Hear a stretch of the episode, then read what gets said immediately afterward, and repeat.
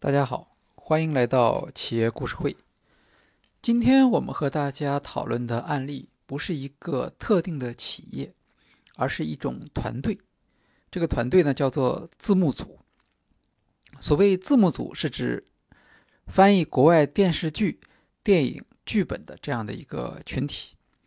那么现在呢，我们在国内至少能够看到有大大小小的上百家的字幕组。很多时候，我们所看到的一些网络视频下面的字幕，就是由这些字幕组从原文翻译过来，然后呢贴上去的。那么，字幕组作为一个团队，它的成员要有明确的分工，要有很好的协作、流水作业。有的时候，在国外的片源出现后的十二个小时之内，国内就已经可以下载到内嵌的。中文字幕了，那么这个效率是非常高的。我们说这是一个群体，它是一个坚持网络共享精神的群体，他们花费大量的精力和时间，做的是完全没有报酬的事情。正是由于他们的工作，中国的网民才得以过上了下载国外最新影视剧的这样的好的生活。那么，早期的字幕组在翻译的过程中，经常会出现一些错误。随着字幕组的影响力越来越大，他们自己对于翻译的要求也越来越严格。许多字幕组都有专门的校对，比如四叶星字幕组曾经宣布，一周内制作的任何片子，如果出现错别字或其他文字错误，累计达到四个。这是指所有片子加起来啊，不是一部片子，或者时间轴出现了错误，哪怕只有一处错误，那么本字幕组就地解散，以此来谢罪于观众。很多字幕组在招募新人的时候都会特别强调谈人民币报酬的勿扰。字幕组的成员工作义务劳动，分文不取。那么他们所凭借的只是对于影视作品的热爱，再加上一点对于语言的兴趣。论坛会给字幕组成员发布奖励，但这些奖励通常是象征性的。唯一实际的好处是字幕组的内部 FTP 账号，用那个账号几乎可以看到所有的美剧。当然，为了避免惹官司上身，很多字幕组都会在影片中打上。本字幕仅供交流学习，严禁用于商业用途，请于二十四小时内删除的字样。不过，字幕组的工作常常也会让盗版商得利。有一位字幕组的成员无奈地表示：“工作很辛苦，很多时候都可以忍。我最受不了的就是把我们分享给大家的东西随便拿出去贩卖的人。”字幕组的成员主要包括翻译、时间轴制作和片源三大类。一些大的字幕组成员可能达到上百人，但是不论他们的规模是大还是小，工作的时间和流程都是一样的。有意思的是，字幕组之间存在着激烈的竞争，每一个字幕组都为自己的作品感到骄傲。像《越狱》那样的大片，《伊甸园》《风软》等很多字幕组都在翻译，谁最先发布，网友就会首先选择他们的版本下载。这样的竞争，在一定程度上有助于质量和速度的提高，但也造成了大量的重复劳动。比如说，美国 Fox 电视台播放完一集《越狱》。就有片源从国外的 BT 网站传到国内字幕组的 FTP。这个工作通常是由国外的留学生完成，大概需要半个小时。英文字幕常由录制人员直接用 MSN 或 QQ 传给字幕总监，字幕总监再分发给参与这次翻译行动的时间轴翻译、校对、压片人员。当无字幕的视频准备好之后，先由时间轴人员清理字幕里的广告，并为英文字幕配上时间轴。也就是说，要注明从几分几秒到几分几秒某个角色说了什么话。一部四十五分钟的片子，时间轴制作大概两个小时。字幕总监受到配好时间轴的英文字幕，分派给四名翻译，每人十分钟左右，差不多两百句对白，两个小时的工作量。翻译完成之后，还要由校对人员最后把关，纠正翻译错误，统一翻译风格，并重新检查时间轴。经过这道程序之后，字幕总监就可以在国内最大的字幕网站射手网上发布中文字幕文件了。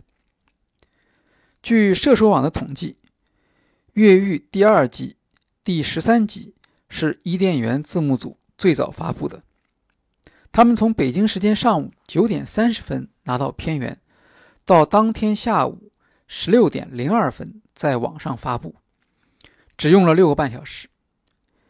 伊甸园字幕组文件发布后被下载了一万多次，而三个小时后上传的另一个字幕组的中文字幕下载量不足它的十分之一。这个数字就可以解释字幕组之间为什么会如此争分夺秒的抢进度。这也和互联网传播的逻辑是一致的，也就是头部效应。几乎所有的网友都同意，网上翻译的字幕。比通常是官方的 DVD 精彩多了，更能反映出精髓所在。这就是字幕组最引以为自豪的。所谓的精彩和好，不仅体现在准确度和时效性上，更体现在字里行间译者所流露出的感情，一种对于片子的感情。美剧的狂热追随者菲菲评论说。网上下载的美剧翻译更加贴切、生动，有时甚至还会使用一些我们熟悉的成语。最贴心的是，他们还会在一些对话旁边加上注释，提供一些文化历史方面的背景、典故什么的。感觉这些字幕组的成员不仅敬业，知识也很渊博。看着同是美剧迷的人提供的字幕。能够感觉到同道中人的心有灵犀，还有一些吃气的字幕翻译，常常不吃不喝不睡，像着魔了一样。当看到一些触景生情的场面，翻译还会一边抹眼泪，一边在键盘上敲字，浑然忘我。网名“酒囊饭袋”是2005年加入风软字幕组的，白天。他是一名警察，晚上，他以“酒囊饭袋”的 ID 活跃于网上，翻译、校对字幕、追踪新剧。渐渐的，酒囊饭袋对字幕组的一些问题感到不满。字幕组组织松散，成员流动性很大，每个人的水平和态度参差不齐。此外，字幕组之间抢发字幕、不顾质量等做法，都让酒囊饭袋觉得。这样做背离了翻译的乐趣。随着字幕组人气上升，字幕组论坛开拓出更多的版面，随之涌进来的网友大多并非美剧爱好者，字幕组成员反而变得边缘化。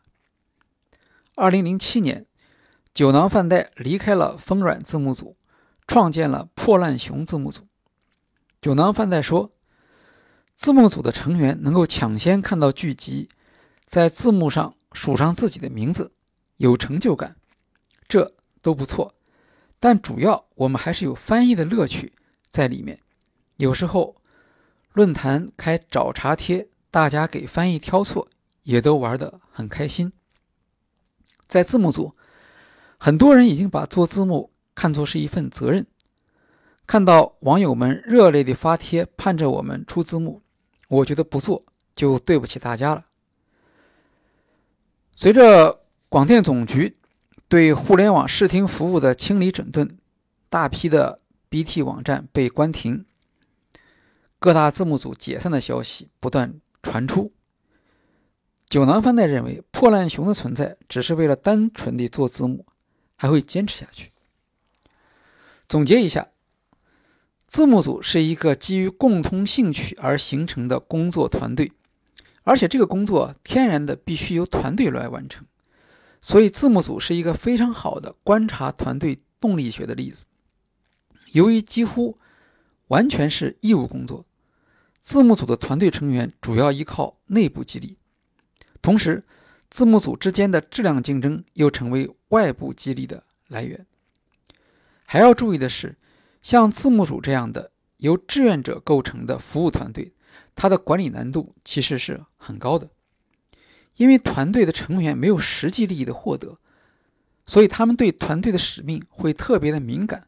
和坚持，因此，这样的团队往往内部冲突比较多，团队很可能即兴成立，但也可能因为一次争吵就解散了。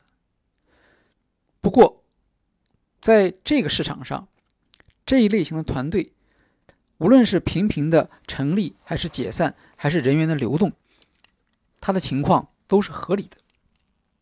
好，今天的企业故事会就介绍到这里，谢谢大家。